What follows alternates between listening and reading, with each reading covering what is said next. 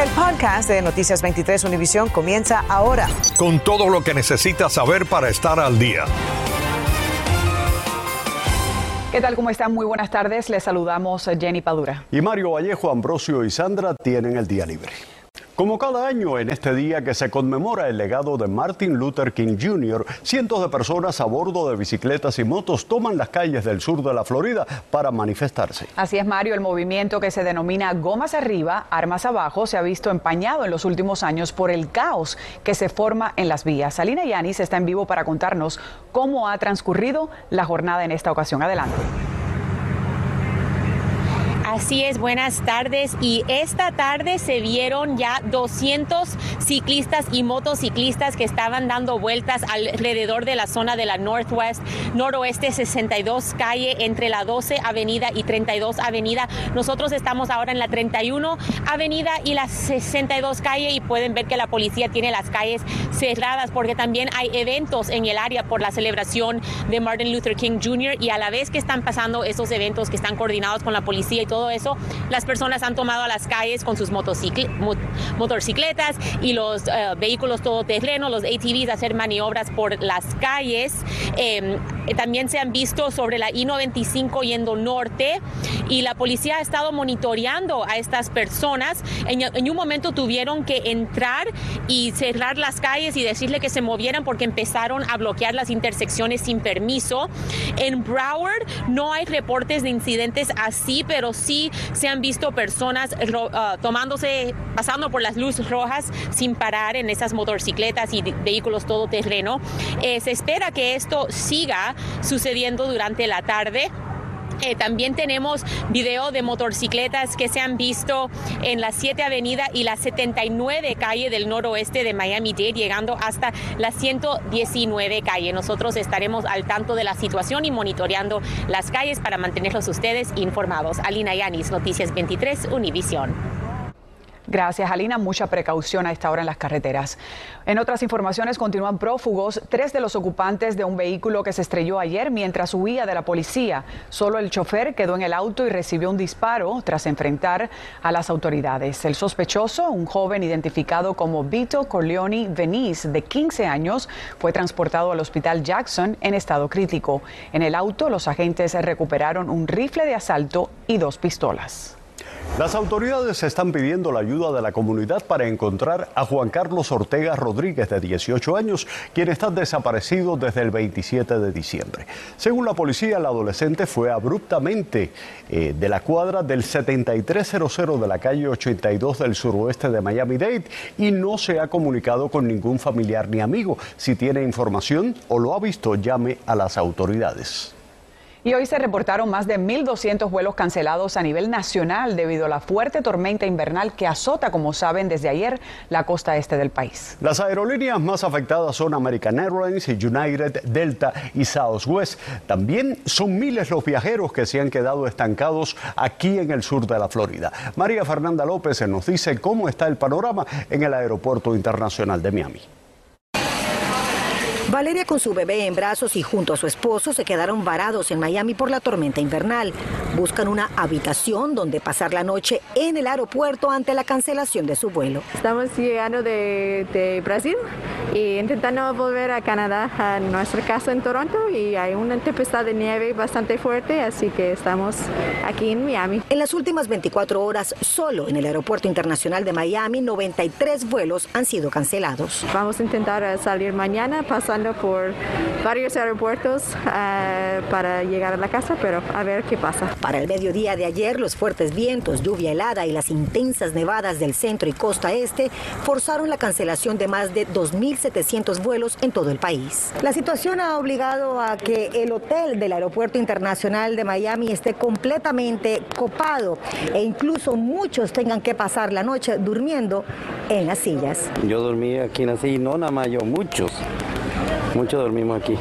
No, la, la aerolínea no les responde por hotel. Dicen que los hoteles están llenos, que ya ellos cubrieron lo que tenían que cubrir, ya no hay. Solo me dieron un voucher para comer, pero eso fue todo. Enrique ve con paciencia fotos y videos que le mandan sus vecinos y familiares sin saber con certeza cuándo llegará a casa. ¿Desde ayer está usted retrasado? Sí, desde ayer a las 4, 4 de la tarde llegamos. Yo llegué de Panamá Me quedé aquí sin el hotel carísimo, no hay, no había. Voy para Carolina del Norte. El vuelo mío fue retrasado cuatro veces. Precisamente el Aeropuerto Internacional Charlotte Douglas en Carolina del Norte es un punto vital de conexión para miles de destinos nacionales e internacionales. Allí se han cancelado el 95% de los vuelos. Me abrazaron el vuelo, ayer llegué de, Colombia y tuve que pagar el hotel porque me dicen que por mal tiempo la, la empresa no, no paga hotel. Tuve que pagarlo yo, dos noches, 450 dólares. Carlos vive en Newark y viaja con American Airlines, la aerolínea más afectada con más de 600 cancelaciones. Así que si usted tiene un vuelo planeado en las próximas horas, recomienda llame primero a la aerolínea para verificar el estatus y evitar más congestión en el aeropuerto. Informó María Fernanda López, Noticias 23, Univisión. Un video de seguridad de una casa cerca de Miami Gardens muestra la desesperación de una familia al salir y darse cuenta que su perro de solo ocho meses estaba muerto.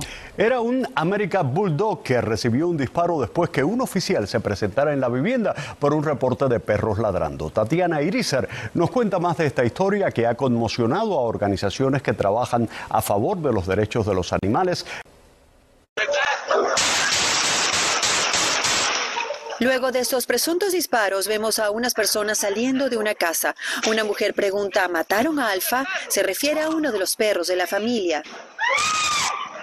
Son las imágenes de una cámara de seguridad del 12 de enero a las 7 de la noche aproximadamente. En ella se ve primero un oficial de la policía de Miami-Dade llegando a una vivienda cerca de Miami Gardens respondiendo a una llamada sobre presuntos ladridos. Se ven a dos perros que se acercan al oficial y este dice, Señor, agarre el perro. Después se ve al animal saliendo de la propiedad. El policía grita, entre en el carro y luego, detrás de la reja de la casa se escuchan detonaciones. El hecho está bajo investigación. No se ve todo claramente en el video. Realmente esto va a depender del criterio del departamento de la policía, también va a depender de, del criterio del condado, va a depender de, en el caso de que llegara de la fiscalía, si aquí ocurrió algún tipo de eh, delito o no. Si el policía hubiera estado eh, entrenado apropiadamente, no hubiera pasado lo que pasó. Este perrito no, eh, no, no era peligroso y solamente era un puppy, tenía ocho meses. Esto nos dijo Dalia Canes, quien forma parte de la coalición de Miami en contra de la discriminación de ciertas razas de perros. Alfa era un American Bully. Son perritos eh, que son muy nobles y son conocidos por su, por su temperamento adecuado. Según el abogado Ángel Leal, existe un reglamento estatal que se refiere a la crueldad animal. Y la determinación va a ser si el animal fue eh, asesinado necesariamente o innecesariamente. Indiscutiblemente hay un concepto de defensa propia si la persona considera que, su, eh, que corre peligro inminente. El abogado igualmente nos explicó que en relación a las mascotas hay un código municipal que se refiere a molestia pública. No es permitido, eh, teniendo mascota, que cree una especie de molestia pública por el ruido que provoca si se puede escuchar a 100 pies de la casa, estructura o patio. Nosotros nos comunicamos con los dueños de Alfa, pero nos dijeron que por el momento no tienen contemplado ofrecer declaraciones sobre el caso. Tatiana Irizar, Noticias 23, Univisión. Infórmate de los principales hechos del día. En el podcast de Noticias 23, Univisión.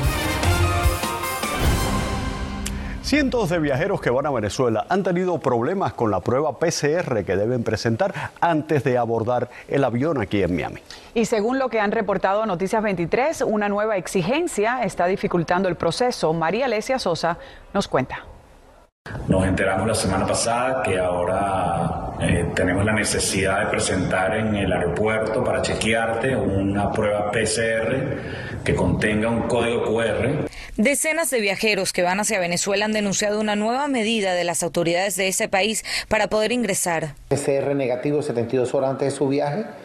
Eh, eso debe tener un código QR donde la aerolínea pueda verificar que, el, que ese PCR es cierto esto ha representado un gran inconveniente para cientos de familias que regresan a casa. La mayoría de los laboratorios de, de la ciudad de Miami la mayoría. No te, te dan un código QR dentro de su PCR. Quienes no llegan con el código tienen la opción de hacerse una prueba rápida en el aeropuerto por un costo de 175 dólares. Algunos las pagaron.